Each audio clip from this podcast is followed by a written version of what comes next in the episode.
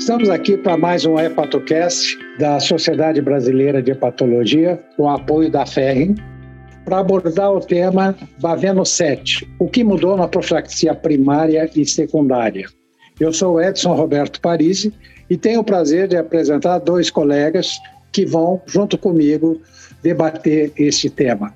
Roberto José de Carvalho Filho, que é professor adjunto da Gastroenterologia e Hepatologia da Escola Paulista de Medicina da Unifesp, e o Dr. Ângelo Zambon de Matos, professor adjunto da Gastroenterologia e do Programa de Pós-Graduação em Hepatologia da Universidade Federal de Ciências da Saúde de Porto Alegre. É um prazer recebê-los.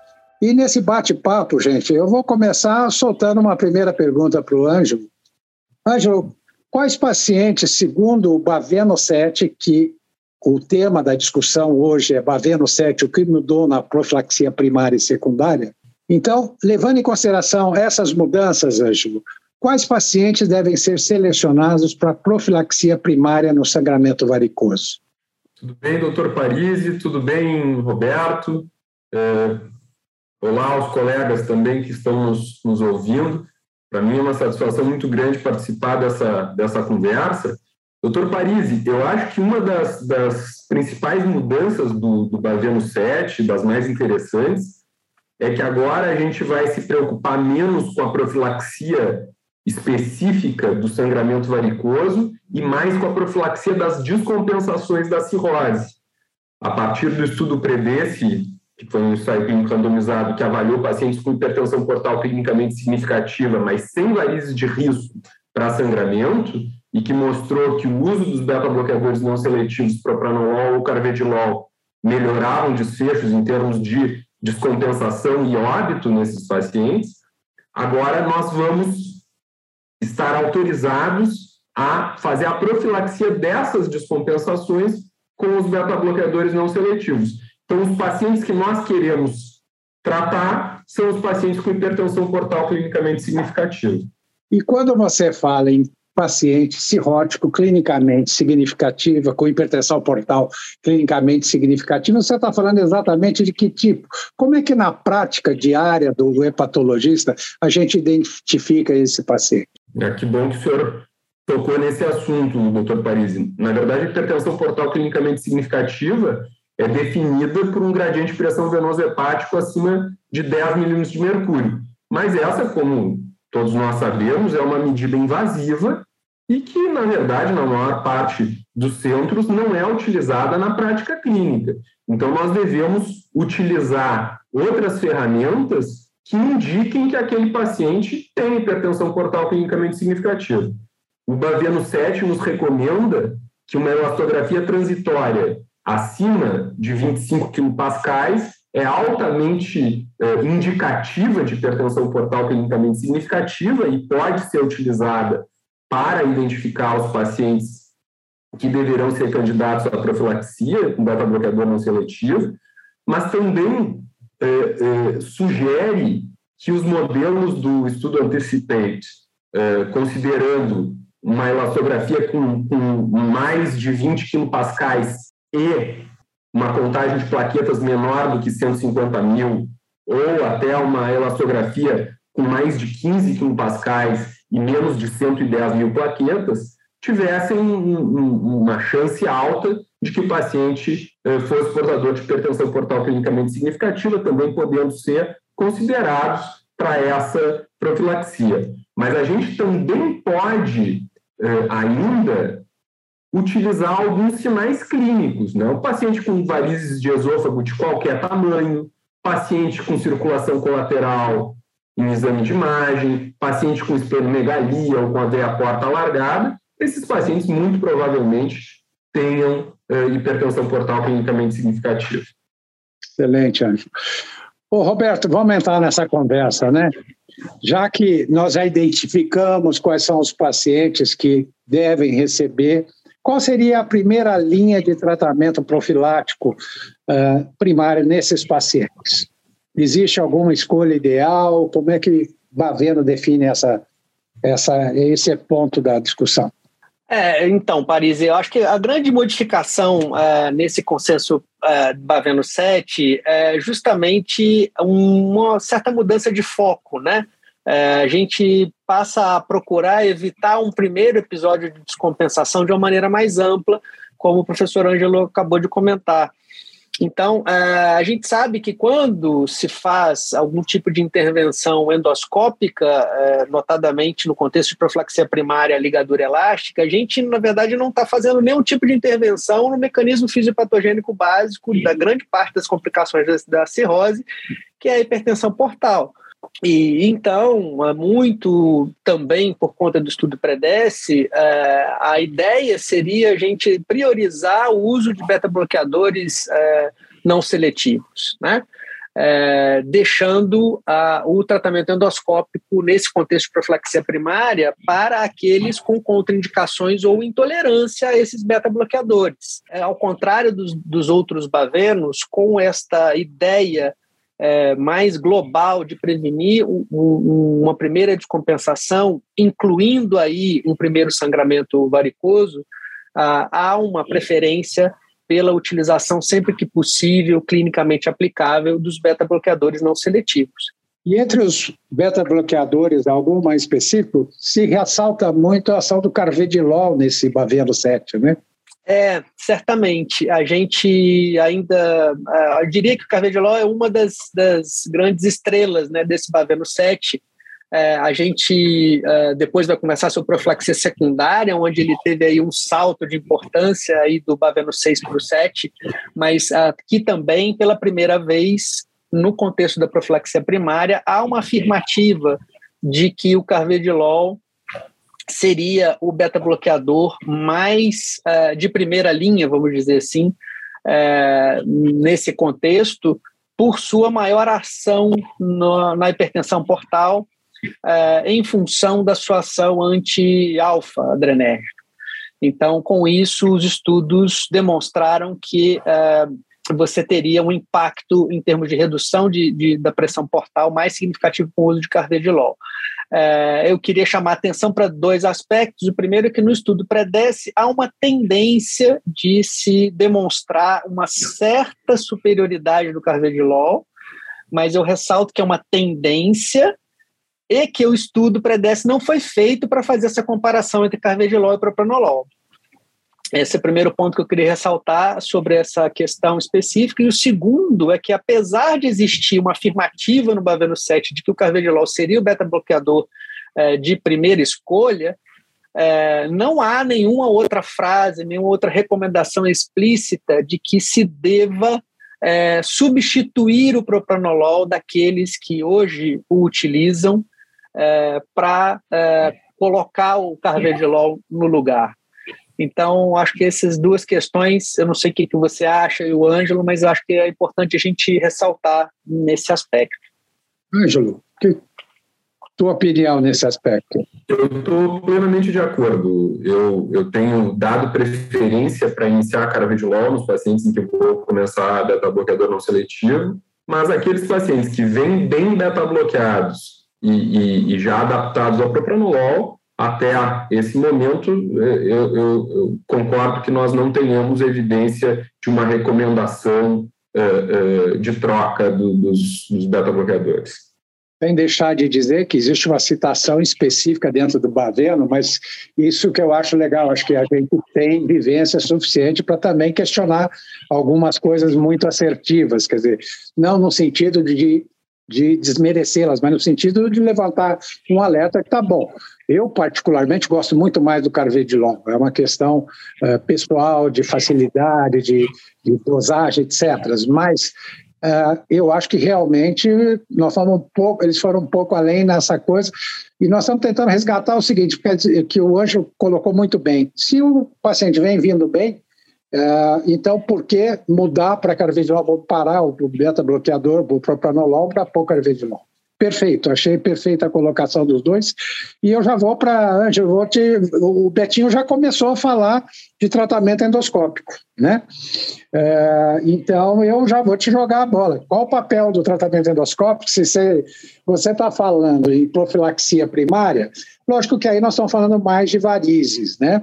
Muito menos, nós não estamos falando só de descompensação, não estamos falando de descompensação, embora a hemorragia seja um fator de descompensação.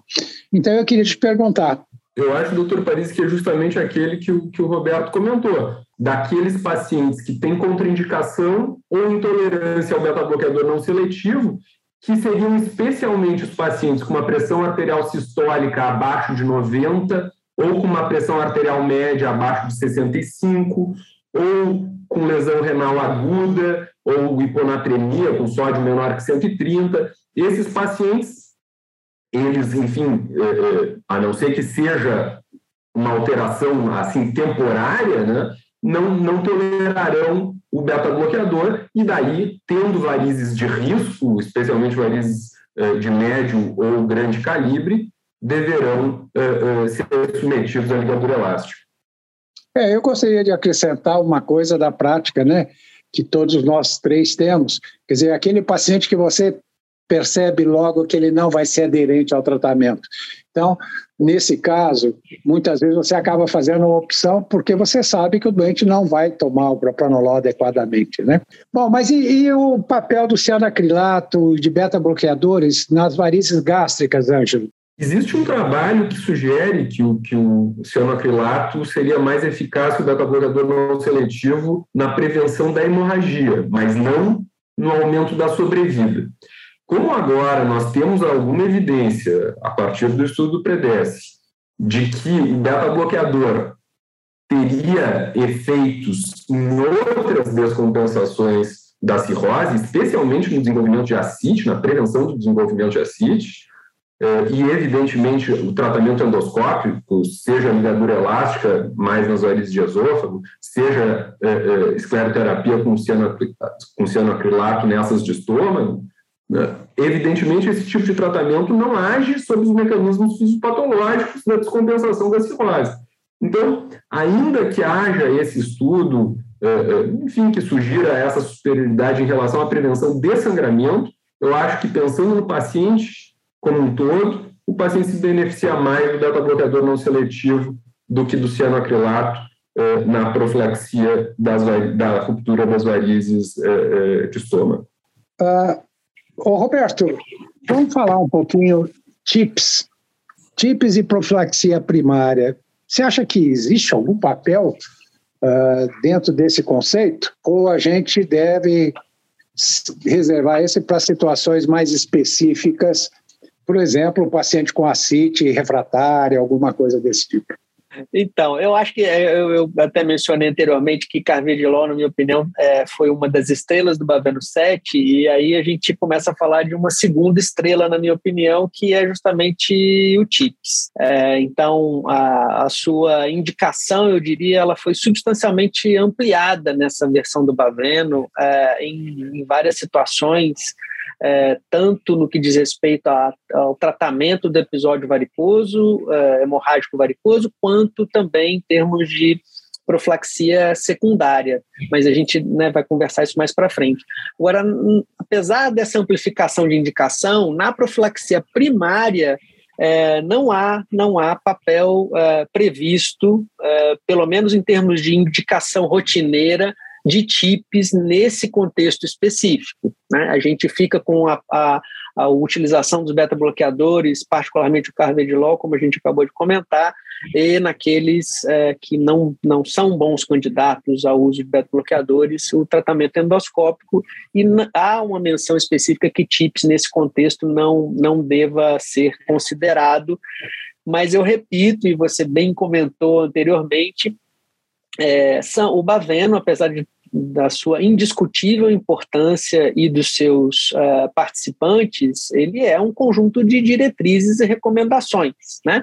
Então, é, eu admito até a possibilidade de, em casos muito, muito, muito excepcionais, a gente é, é, eventualmente considerar, mas isso em mãos muito experientes e, e, e com casos discutidos aí é, de forma muito específica, mas é, de forma resumida, a gente poderia dizer que TIPS em profilaxia primária ainda, ainda não é indicado. Talvez uma dessas situações excepcionais que, que o Roberto estava mencionando fosse justamente o paciente com acite recidivante. Né? Aquele paciente que precisa pelo menos três paracenteses em um espaço de um ano, esse, mesmo que nunca tenha sangrado, né, poderia se beneficiar do TIPS para o tratamento da acite e já eh, eh, contemplar os aspectos de profilaxia eh, de um eventual sangramento. Vamos continuar nessa linha, falando do paciente. Quando você recebe um paciente já descompensado, um child C, mas que não sangrou ainda, com, qual é a conduta de vocês? Uma delas você acabou de dizer. Se o indivíduo é refratário uh, a CIT, aí seria até um, um pensamento adiante. Mas vamos dizer aquele cara que teve a primeira descompensação por uma CIT, chegou até você e você vê que ele precisa de uma profilaxia para sangramento varicoso como é que vocês têm agido? Eu, eu normalmente opto pelo beta-bloqueador não seletivo. Esses pacientes, às vezes, têm uh, uma reserva menor e, e, e, mais frequentemente poderão ter dificuldade de tolerar o beta-bloqueador não seletivo.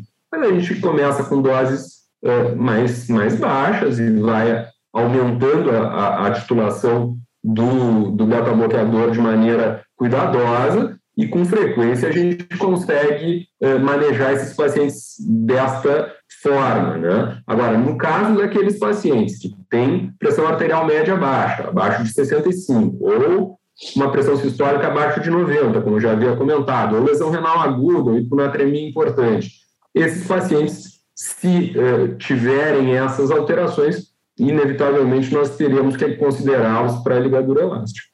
Roberto, acrescenta alguma é, coisa, que nós estávamos um pouquinho adiantados já no horário, mas vamos. É, não, mas eu acho que é bem importante é, é ressaltar um, um, brevemente um aspecto, Paris, porque é, em função de alguns trabalhos que levantaram dúvida com relação à, à segurança de beta-bloqueador em pacientes com ascite especificamente, é, na verdade, ascite refratária, e as pessoas, por algum motivo desconhecido, é, extrapolaram isso para todos os pacientes com qualquer é, apresentação de ascite. É, e, e, e, é preciso ressaltar que não há, fora as contraindicações que o Ângelo acabou de, de mencionar e, e, enfatizar, não há contraindicação para se usar beta-bloqueador em pacientes com ascite. A gente, vamos dizer assim, é, colocou o craque é, do time já perdendo de 4 a 0 no segundo tempo, mas é, porque a ideia seria evitar a descompensação, mas é, ainda que tardiamente, esses pacientes se beneficiariam do uso do beta-bloqueador não seletivo. Bom, Talvez o cuidado seja usar doses mais baixas dos beta-bloqueadores nesses pacientes com acite, né? Isso sim. Sim, sim, perfeito. Perfeito, essa correção é importante. Bom, uh, o paciente agora já sangrou, vamos falar de profilaxia secundária, nós vamos evitar o segundo sangramento. Qual a primeira linha, Roberto, que Baveno 7 indica para nós? Ainda se deve usar ou ligadura ou beta-bloqueador, ou vamos juntar as duas? Uhum. Então, esses são pacientes que, que tipicamente têm níveis mais eh, graves de hipertensão portal, então, outras descompensações é, vão acontecer com, forçosamente, se a injúria hepática persistir.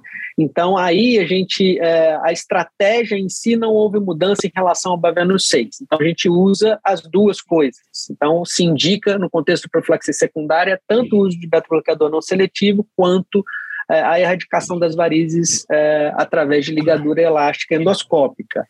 As novidades dão conta, primeiro, da utilização do carvedilol, porque até o Baveno 6 se tinha muito pouca evidência uh, naquela ocasião considerada insuficiente para recomendar carvedilol nessa, nesse contexto de profilaxia secundária, e aqui, então, no Baveno 7, essa é uma mudança é, é, significativa, né? a inclusão do carvedilol nesse contexto. E a segunda questão, de novo, a segunda estrela, o TIPS, que entra justamente como uma recomendação a ser considerada é, quando ah, não se consegue fazer esta combinação de intervenções profiláticas, ou seja, aquele indivíduo que não consegue fazer é, beta-bloqueador com ligadura elástica, se deve considerar a colocação de TIPs é, particularmente naqueles que apresentam acite recorrente, né, ou recidivante, como o Ângelo já tinha comentado, e isso é uma, até um, algo subjetivo. Né, não sei se nós vamos ter, ter tempo de discutir o que, que a gente consideraria acite recorrente é, ou não. Vamos ver se a gente consegue aí no tempinho no final, mas antes disso, uh, eu acho que é importante a gente pontuar, quer dizer, você escolheu o indivíduo acabou de sangrar, você começou a fazer a ligadura, você começou o beta-bloqueador, ele erradicou as varizes. Chegou o um momento que o cara diz: Olha, tudo bem. E aí? Eu devo manter o beta-bloqueador mesmo assim ou não? Então, é, essa questão a, a gente não tem, não tem uma clareza uh, e por, por ausência de uma recomendação específica e pelo racional do benefício potencial do uso do beta-bloqueador em termos de reduzir a, a hipertensão portal, é, a, a, a ideia é você manter o beta-bloqueador. A gente vê, particularmente nos cirróticos alcoólicos, e aqui eu estou extrapolando, não há, repito, recomendação específica no texto do Baveno 7, é, nos cirróticos alcoólicos, que tem um primeiro episódio é, de hemorragia varicosa e que atinge a abstinência sustentada posteriormente, esses pacientes têm as suas varizes erradicadas endoscopicamente e não progridem a doença, não há recorrência das varizes, não há, é, é, em muitos deles, nenhum outro tipo de descompensação posterior, e muitas vezes a gente se pergunta durante essa evolução se eles ainda assim se beneficiariam do uso continuado de beta-bloqueador. Então, no meu modo de entender, vai ficar para uma discussão no Baveno 8 se para aqueles indivíduos que, apesar de já terem apresentado um primeiro episódio hemorrágico varicoso, é, mas que tenham o processo de injúria hepática interrompido, seja por abstinência ou tratamento específico das outras etiologias de hepatopatia crônica, se para esses indivíduos, em longo prazo, há, há, há necessidade de se persistir com o uso de beta-bloqueador é, para se garantir uma melhor evolução. Perfeito. Eu acho que esse ponto tem que ser bem destacado. Se há uma real é, interrupção da agressão hepática, causando a inflamação e o aumento da pressão. Por exemplo, no Nefaldi, provavelmente nós vamos ter que continuar usando, Sim. porque esses pacientes, o Nefaldi, são pacientes que continuam obesos na sua maioria, etc. Bom, mas, o Ângelo, o Roberto toda hora citou que a segunda estrela foi o TIPS. E, uh, em relação ao TIPS, quais foram as grandes mudanças no Baveno 7? Existem algumas aliás, mudanças. Aliás, Angelo, todos nós adquirimos muito mais experiência com o TIPS. O TIPS era uma, uma coisa, quando começou, uma coisa fantástica de usar. Hoje é uma coisa que a gente sabe que é, nós evoluímos muito tecnicamente, né? No mundo inteiro. Felizmente, mas acho que ainda precisamos evoluir mais, né? O TIPS, é, é, a gente ganhou conhecimento a respeito dos benefícios do CHIPS, mas talvez tenhamos que evoluir em termos de, de, de organização dos serviços e de logística para que a gente possa oferecer esse, esse tratamento de maneira mais pronta para os pacientes quando ele estiver indicado. Existem algumas uh, modificações nessa edição do Baveno em relação ao TIPS, vou tentar pontuá-las assim rapidamente. Uma em relação ao TIPS preemptivo, que é aquele que a gente indica nas primeiras 24 a 72 horas depois do sangramento, quando o paciente conseguiu atingir a hemostasia do ponto de vista farmacológico e endoscópico. Mas é um paciente que a gente considera de alto risco para ressangrar, então a gente indica TIPS preemptivamente. Esse, nesta edição do Baveno, se fez um ajuste nas indicações de quem seriam esses pacientes. Então, são os pacientes Child C, com menos de 14 pontos, os Child B, com sangramento ativo no, durante a endoscopia, mas acima de 7 pontos. Então, o paciente com Child B7 não teria indicação de TIPS preventivo. E os pacientes que têm um, um gradiente de pressão venoso hepático acima de 20 durante o sangramento. É, além disso, existe ainda, e evidentemente sem, essa é uma indicação muito importante, a indicação do TIPS de resgate quando há falência do, tra do tratamento endoscópico e farmacológico. É, existe uma menção ao uso de embolização das varizes de fundo gástrico ou de varizes ectópicas, além da, da, da, da inserção do TIPS, especialmente quando as colaterais eh, seguem recebendo o fluxo portal, mesmo depois da redução da pressão eh, eh, do território portal.